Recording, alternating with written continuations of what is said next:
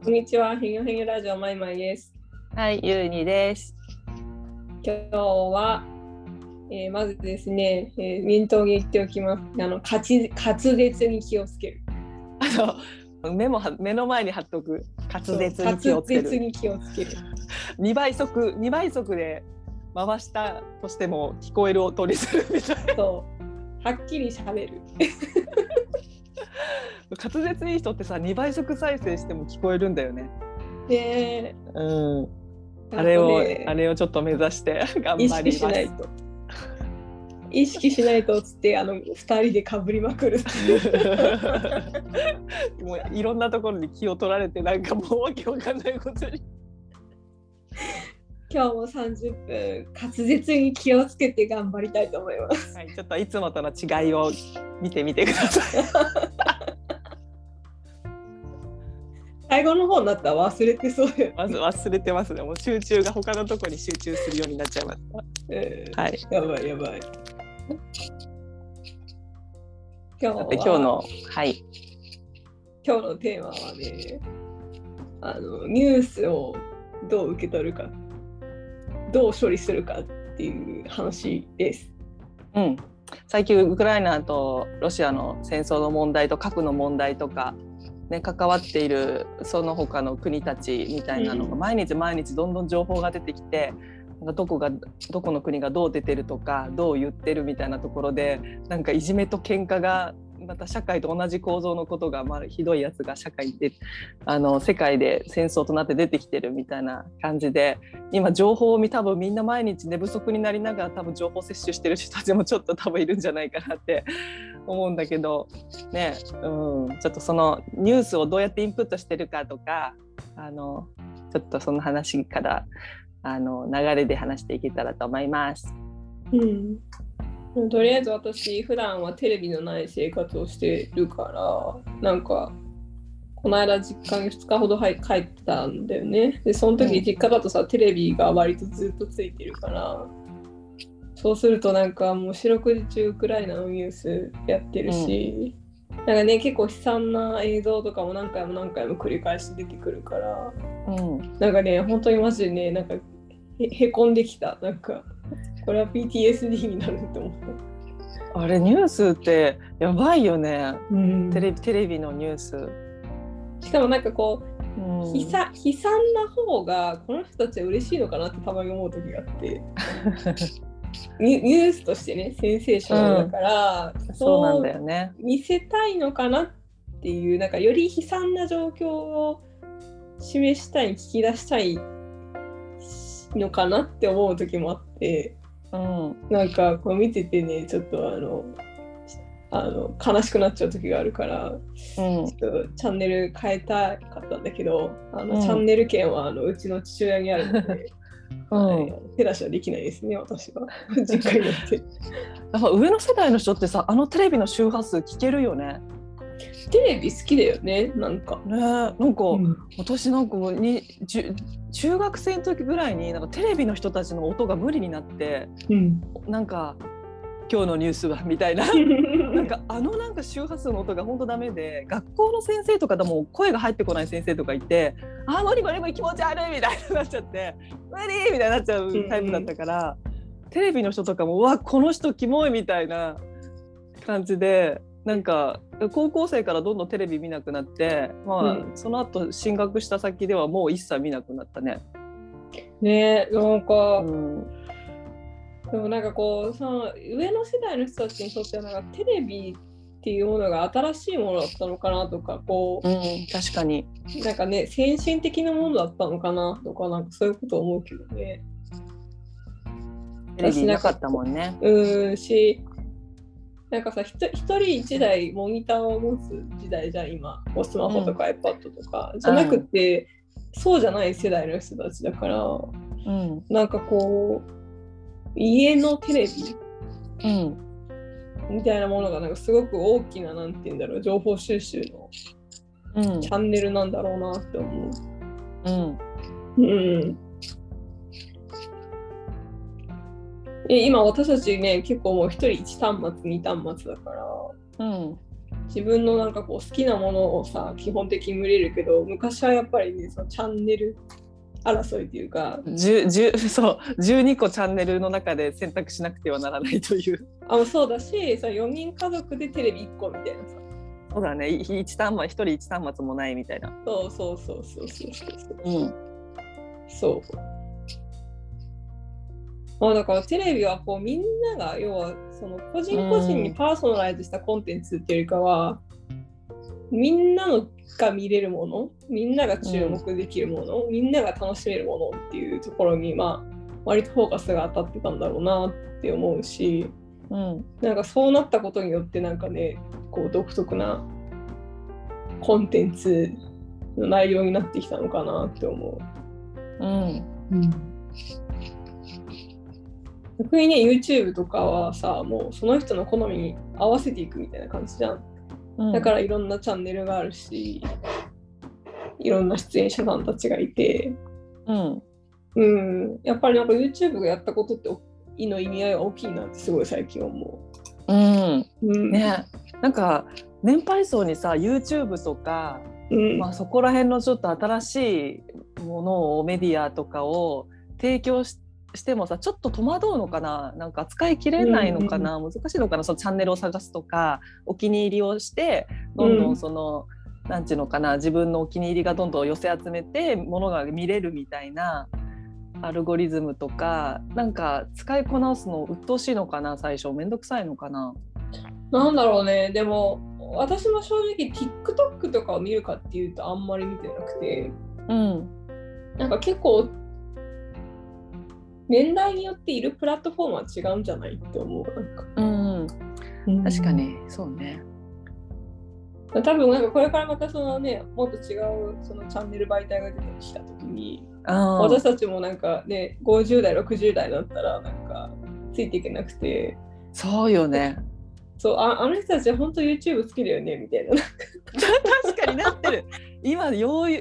簡単に想像できたわ。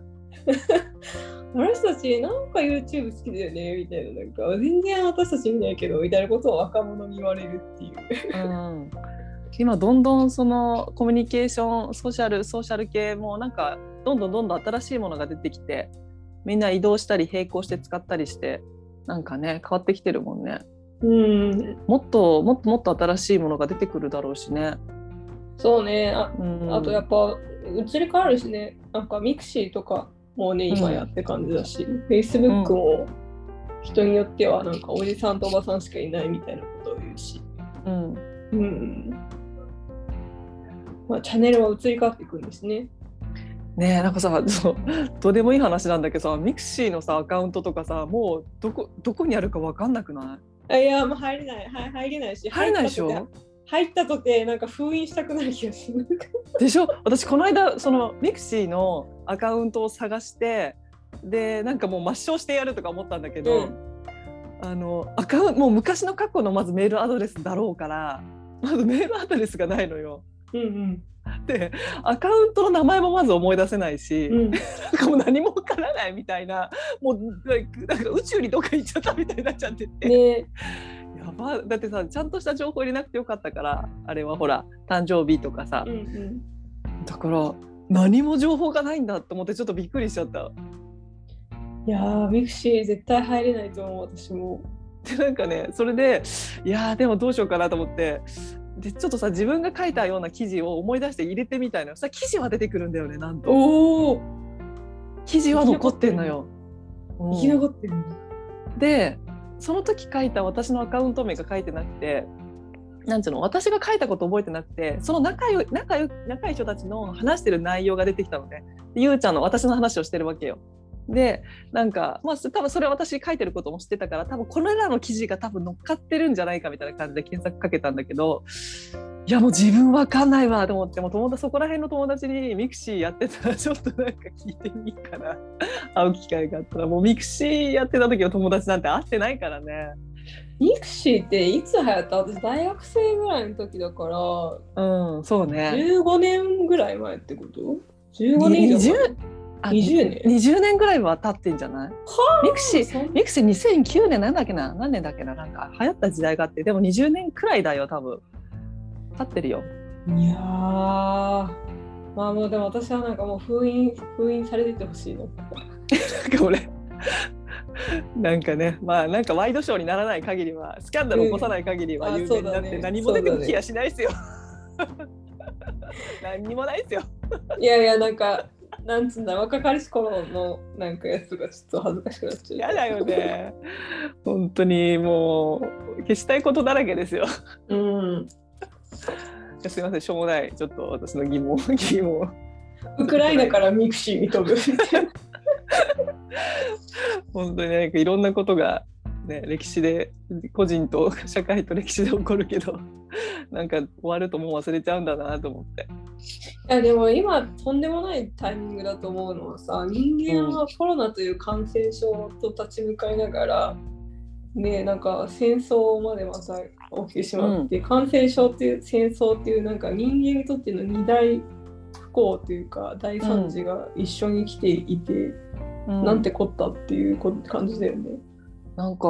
あのーまさかみんな戦争になると思ってなかったっていうのはみんな言ってることじゃん。でしかも各なんかもう最悪なシナリオとかみんな言い始めててなんか核がやばいんじゃないかっていう話とか、えーなんかないと思ったことが起こってることばっかり世の中続くからなんかえーってなんかちょっとちょっと最悪なシナリオを結構計算し始めてるっていうかみんなが。うんうんうんうんでなんかみんな議論してたりしててねえウイルスの後にはまたこれが乗っかってくるのかっていうすごい時代だね。いや、やば、普通に考えたらなんか、やばいよね。スペイン風邪と第二次世界大戦が一緒に来ましたみたいな。なんかまあ、うん第二次世界大戦ほど来てないけど。うんなんかねこれでなんか核核核に関してなんかすごい大きな決定が決まってしまったりとかなんかボタン一つ押されてしまうみたいなことがあったらなんかウイルスじゃなくて人間が一番やっぱやばかったねみたいな。ああ、そうかもしれないね。なんかね。この地球を滅ぼす無能な人間をやっつけるためのウイルスだったんでしょうかみたいな。本当に本当にコロナウイルスがもしかしたら仕掛けた。そうそうそう。あの人間が戦争で地球を潰す前にこの人間を駆逐しなければみたいなことをなんか。こいつらでちょっと表さわせて自分たちで自滅するようにやるのだみたいな実はコロナウイルスがすごく頭が良かったのだみたいなだったら怖いけどねうんすいませんくだらんくだらんけどなんかもうなんか毎日戦争の番組見てたら暗くなってきちゃってもうこういう話がしたいです。いやーやっぱ本当だなんかさ別に自分の身の回りはさ、まあ、日本にいる人は特に別に戦争が起きてるっていうのをさ実感するタイミングってまだなかなかないと思うんだけどニュース一つやっぱりこれだけこう感情が変わるとか視界が変わるっていうの、本当情報ってものすごいなって思う。うん、いやなんかねなんだろうね。なんかさ私いつもむ昔から思ってたんだけどなんかそのテレビとかさあのラジオとかなんかいろんな人たちの声が聞こえるけど、うんあと目目で入ってくる情報もあるじゃん。写真とか映像とか。そこってさなんか目から入ってくる情報量とか耳で受け取ってる情報量って結構なんか脳とか思考にめちゃくちゃ心にもめちゃくちゃ影響を与えてると思っててうん。なんかニュースをある程度聞かなきゃなとかある程度その世の中の情報を受け取らなきゃなとかなんか今流行ってる SNS とかなんか配信見なきゃなとか思ってなんか簡単に聞いてるけどいや結構人によってはそれ心とか思考とかに結構影響を受けてないかなっていう心配が結構あって、なんかタフな人は多分ね暗いニュースとか暗い周波数の映像とか音を聞いても人の声を聞いてもあんまりねこう同調しなかったりとかなんかあんまり真に受けないっていうかさらっと流せる人もいれば繊細な人ってなんかその周波数がなんかよくわからないけどすごく悪影響を受けるみたいな頭では気づいてないけど無意識的にすごく影響を受けてるみたいなことってあるなと思っててなんかほ情報っていう、まあ、目で入ってくるもの五感で入ってくるものの情報をどう処理するかってこれから生きていく上で情報過密になってきてるから、うんうんどうインプットしどれだけこうスルーするみたいなスキルがないと結構みんなに合わせてると超きついから気をつけてってよく思う。うん。私もあれ、バイオレンスものとか見れないうん、し、そうね、しんどくなっちゃうから、だからウクライナのニュースとかも結構、そんな長時間見れない。うん、うん。そうね。うん、あとあれだね、私の今の家の騒音問題に等しいけど、やっぱね、音はね、結構追い詰められるよね。ねなんかなんか苦手な周波数なんか騒音でもさ大丈夫な周波数もあるうんし、なんだろうねあの苦手ななんか個人個人こ個体差って本当にあるから苦手な音ってなんか多分違う全然違うと思うんだけどでもそれでも人間が嫌いな音ってあるしいやずっとさ家の中からなんか自分の不不快に思う音が出てたらめっちゃなんか気持ち持ってかれちゃうね。持ってかれ持ってかれだから私なんか先週土曜日発狂してなんか近所のホテルに泊まりに行ってよ すごいよね。やばいもう無理みたいななんかそれってさ付き合ってるパートナーでも起こることはない。あーあるかもあるかも お前がこの空間にいるだけでもうなんか周波数がさなんかもうダメだってなるともうダメだって。ホテルに泊まりに行ってやるみたい我慢して我慢できるかな我慢できるかなってなんかだましだましやってたんだけどな。うん。もう無理みたいになるよね。ねえあるわ。なんかこういうのって多分音音っていう、まあ、ものにな音音がまあ今回不快って話だけどでもこれ社内会社とかで働いててもなんかこの環境はすごく無理とかなんかあるよね。あるある。うん。でもさなんかその難しいのが難しくはないのかもしれないけどやっぱりその、会社にしろ彼氏にしろうんなんかこう長く勤めるとか長くやるってことが一応評価されがちじゃん世の中、うん。うん。でもああもう無理だなとかこれやっぱ自分にとってあんまり良くないなって思ったとしてもいやでもここで辞めたらほにゃららとかいやここでこの人と結婚しなかったら過去の何年がもったいないとかっていううん。感覚になりやすいじゃん。うん。なんつうんだろうね。なんかそこに見切りをつけてなんかより良い方向に行くっていうのはなんか人間にとって勇気がいることなんだなって思う。うんなんか私家でこんだけなうーんと思うけどなんとかなんないかなってまだ思うもんなんか。いや思うよやっぱりやっぱりねかかけた時間とか心とかのいろんなこう時間があるからなんかいやなんかもしかしたらまだ気づいてないだけでヒントがあってなんかやったらなんか治るんじゃないかとかそうそう思うよね。でもなんかそれでずるずるずるずるなんかマイナスの方に引っ張られてるとしたらそう。それやるとねマジでで引っ張られるんだよ。なんかそのうん。なんちゅうの？なんかねちょっとね観観点っていうか物の見方がずれるんだよね。なんかいい感じの時ってどうやってなんかなんていうかなどんな未来が待ってるだろうっていうよりかはなんかいや全部自分でこう始めていけるし自分から全てが始まるみたいなワクワクみたいなエネルギーなんだけどなんか悪い状況にポッと目を置いてみるとこれをどうやってなしなんかクリアにしていけばいいんだっていういきなり問題をなんとかうまくうん。こうコントロールするっていう方向にいきなりマインドがそっちに切り替わってなんか問題をクリアにするっていうマインドだと全然ワクワクのエネルギーと全然違くてすごく生産性のある思考性に見えるんだけど問題をクリアにするみたいなの。だけど、その全てはここから始まるみたいななんかワクワクみたいなパワーと全然違うからなんか結構なんかねなんかなんだちょっとトーンの低い思考と現実がなんかパターン化して繰り返されて目の目の前に現実化されるっていうのが私はなんか経験上そう思うから頭では分かってるけどでもそれがなんかやっぱり一歩できないっていうのはよくある それうで、ん考えちゃうなんちゅうか考えてなんとかできるんじゃないかっていうところに落ち着いてしまうことがあるわ。でさその考えたらなんとかなるかもみたいなさそこに行くとさなんか他のことにやっぱ気を配れなくなるから他のことがすごい雑になるんだよね。わかるあるある。なんか食べ物とかも食べ物作るとかもそうだし、なんか身の回りのこととかもそうだしなんか一つ気になるとか心配なことがあるとそれ以外がなんかおざなりになるっていうかなんか神経を配れないっていうかやれないみたいな。だからなんか私このこの騒音トラブルに出くわしてからなんかすごい体重が増えた気がする。それさあるよねた多分なんかみんなちょっとジャンル違うかもしれないけどなんかあるあると思うそのなんか一つの、うん。なんか人間って1個のタスクしかあんまりできないっていうかさ、うん、あのあるって言われてるじゃない。で、まあ、言っても3個までとかでも大体いいって1つじゃないのって私思うんだけどあるね。なんか私もね YouTube にちょっとさ去年 YouTube の楽しさにはまった時に YouTube ばっかり見てたらなんか生活がうまくできないちょっと今の話ちょっと話もずれちゃうかもしれない。ただちょっとずっとテレビ見すぎみたいな。ちょっと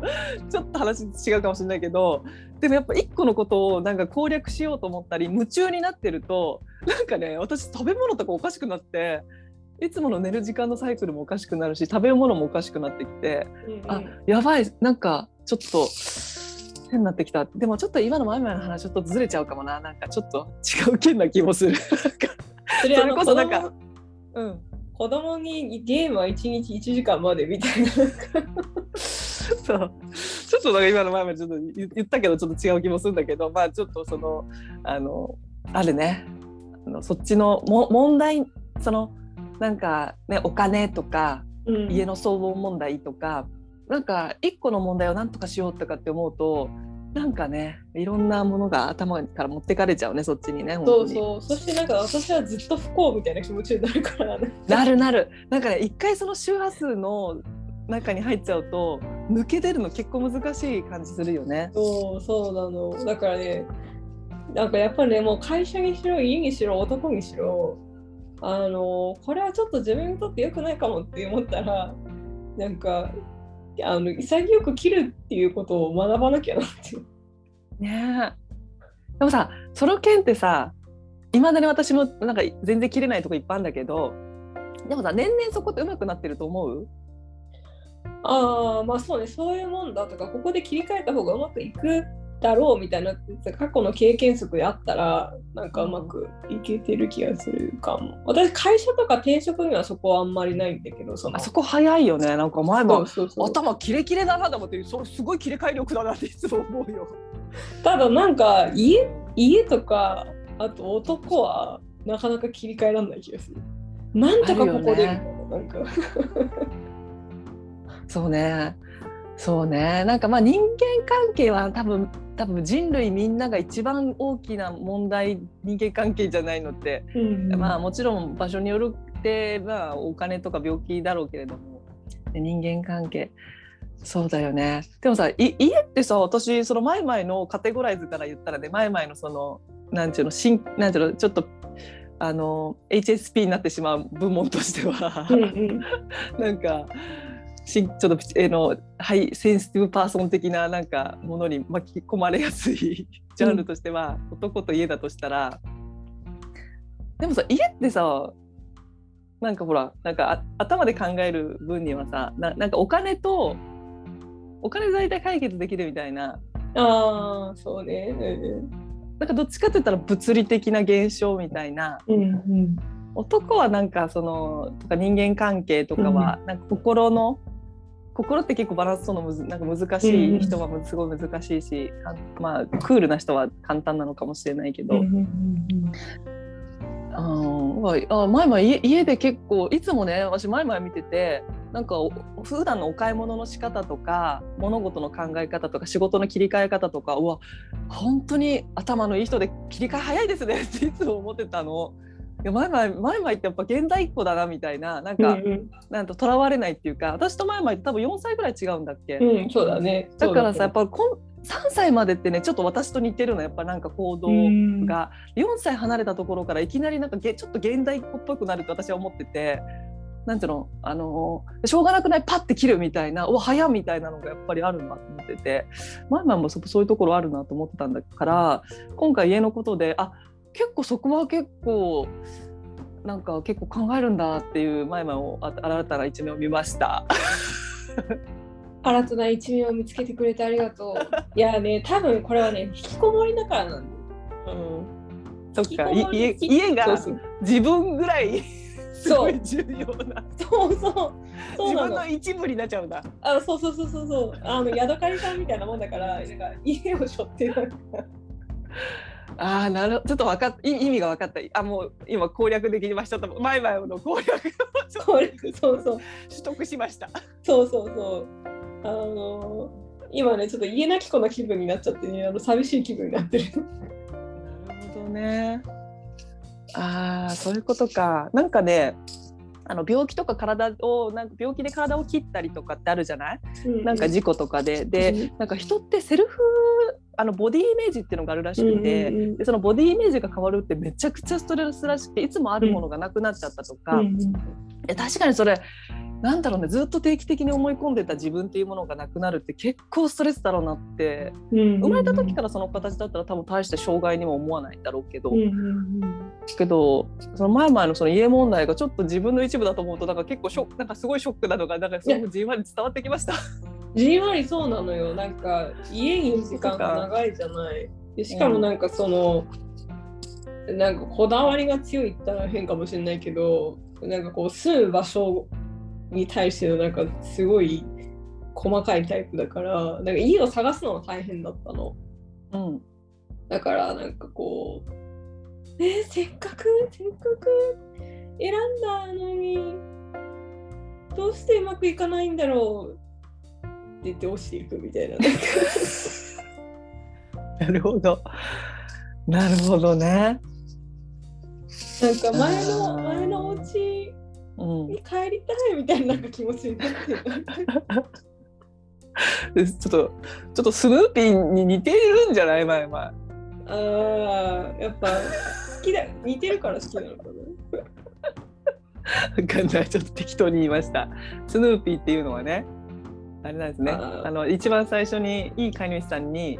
飼ってもらったんだけど2番目にチャーリー・ブラウンになってなんかああみたいになっちゃってスヌーピーがぐれちゃって前の飼い主が一番良かったのにああみたいになっちゃって、まあ、そんなスヌーピーの素敵なところがねあのあのいつも寝っ転がってる スヌーピーに描かれている。いやあのねもともとあの孤児院出身だからねスヌーピーは。手 犬手犬だからうん。お父さんとお母さんもう離婚しちゃってみたいな。俺の家はどこだって言ってあのい犬の家の上で寝てるっていう。そうそうそうそう。兵所恐怖症だから。外で。あスヌーピー兵所恐怖症だから屋根の上でいつも寝てるのか、だったと思うよ。そうそう。だから小屋の中には入れない。なるほどね。なんだなんか今の前々前々ストーリーと関連づけたら俺の居場所がないんだっていう意味かと思ったそうそうそう。いやまあでも俺の居場所がないんだよ。そうだよね。そうなのよ。そうなのよ。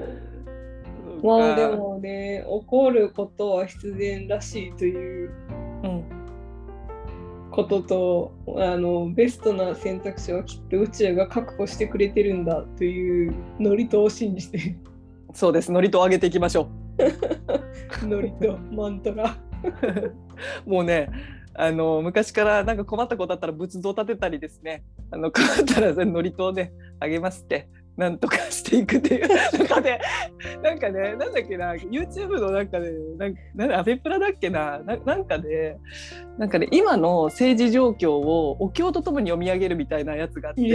ー本物の住職さんが平成何年いつ頃なんかななんか経済崩壊リーマンショックでとか言ってずーっと読み上げててなんかねあれあの読み方すると暗くないっていうし し情報がめちゃめちゃ頭に入ってきてお経のリズムってマジすごい。ちょっと話ちょっと飛びましたがうんうん。なんかなんていうのかなあのちょっと別次元で物事を見るみたいなリズムになるんだよね。だから前々の今の状況をお経を読むリズムで「まあ今今家の音が」みたいな「ナムナム」みたいな「ギャーテーギャーテーはい。ギャーテー多分あのリズムで前々の今の心境を歌ったら結構ね私ねスーってねなるんじゃない。なんか笑えるみたいな感じなんだけど。いやあの暗いニュースをああいうふうに読み上げてる姿を見てめちゃくちゃ面白くなっちゃって。うんうん。いやすげえななんか本当に天に帰った気がして。問題問題の数々が天天に帰った気がして。いややっぱ般若心経のこのリズムすげえなって私くだらん番組でやってたんだけどいやすっごいなっていうふうに思いました。いやー結構豪華キャストがいる中でそういう番組やってたんだけどいやなんかすごいえー。新しいなと思った。やってみる？やって。次回あのあのマイマイのマイマイのソングを 般若あ心経みやらみた。みんな。でそれでもう天に返していこう。あの情念。情念を。情念苦しみを。そうだね。そうだねいやー。すぐくだらない話に持ってっちゃってもうなんか最初のなんかニュースの話からなんかもう流れに流れちゃいました。お経でニュースを読めばいいんじゃないみたいな。そうそういうことだね。ちょっとそそその、えっと、今まで何回もさその戦争を繰り返して結局またこうやって大きな戦争また起こってるってことはなんかニュースの読み方間違ってきたのか。あーみんなお経チックに読んだ。ら世界は変わるかもしれない別次元で別次元でなんか本当になんていうのこれはどういうことか問題をどうやったらクリアにできるかってさっきの話で、なんかそこの周波数でなんかそこの次元で物事を考えてるとなんか突破口が開けてこないみたいな、そうだねそうだね。なんかももっと低い方に低い方に入ってきちゃうよね、うん、問題探しするとさなんかいなん誰かを傷つけちゃうしじゃあ誰誰が悪いからどうした方がいいんじゃないかって結局あ悪を作っちゃうから。うんなんかそれ自体がそのなんか中中和しないっていうかさ調和しづらい。誰かが負けなきゃいけないあのいい方向に行くためにはみたいな、うんなんかやっぱ祝詞みたいないやもうこれはもう人間がやれることではない。神神神に全くそうみたいな。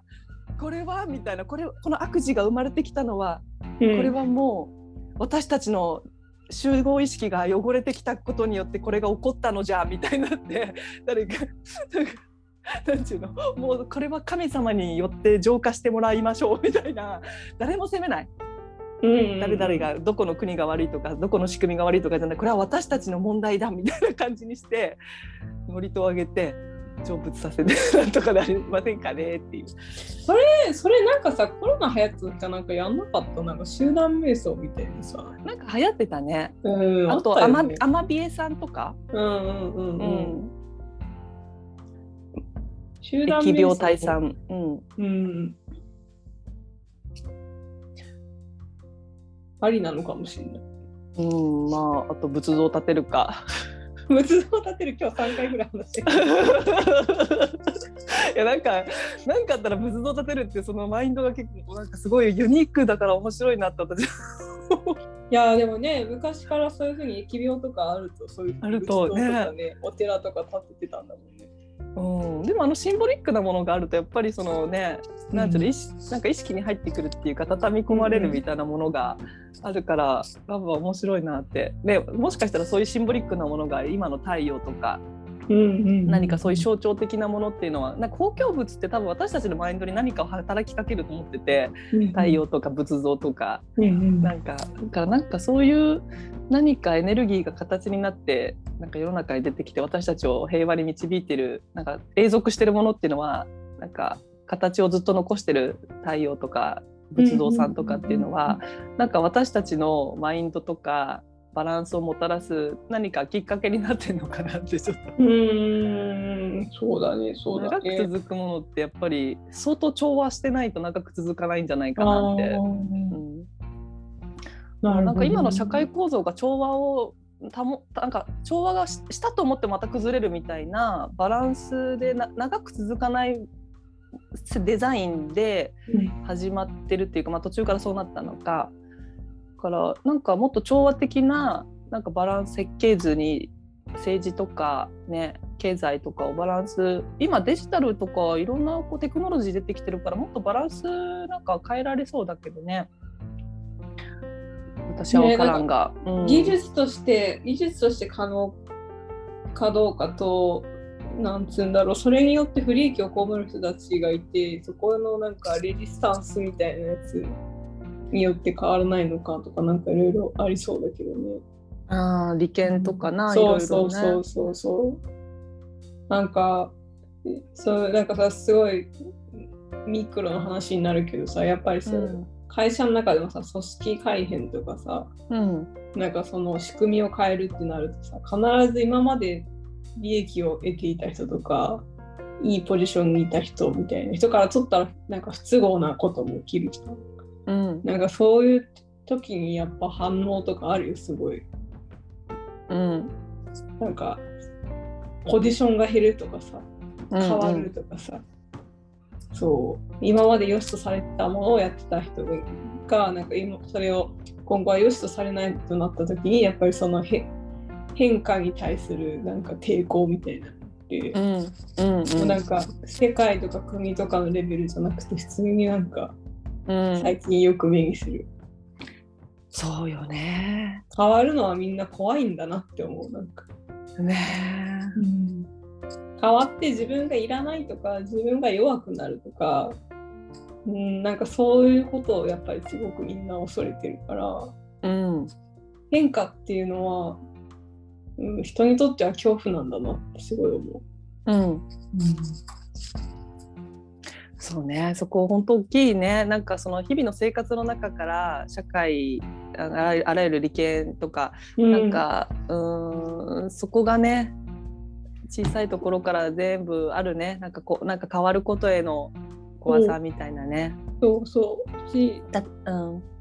権力がない人は今の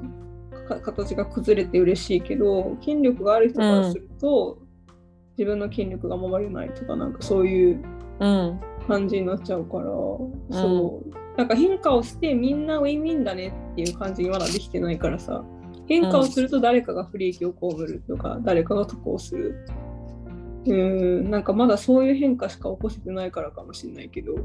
うん。変わるっていうのは大変なことなんだなって思ったなんか。うん。ん。ねえなんだろうね。なんかそのどうなったら難しいね。なんか社国うん世界全体が生きてるだけで何にも危害が加えられないっていうか絶対食べていけるし、生活もしていけるし家も用意されてるみたいなもしそういうセーフティーネットみたいなのが世界各国にできたらあんまり戦わなくなったりとかうん変化したりなんか恐れってちょっとなくなるのかな。なんかでもまあでもこう単純なもんじゃないないのか。なんか。なんかねこうやっぱりすで、に大きなものを持っている人が大きなものをさらに取りに行くみたいな流れの方が大きいのかなって思うと。そうね人間ってやつはそうよね。うん個人の人の生活は生活です。なんかもちろんそういうふうにうん何の心配もなくなってほしいけど、なんか何か揺さぶるような大きなことをする人は決してそういうレベルの人たちじゃなくて、うんなんかすでに何か大きな記録的権益とか、うん、うん。権力を持ってる人だなって思う。けど、ね。なんかそこのさリーダーシップっていうかさなんかこうを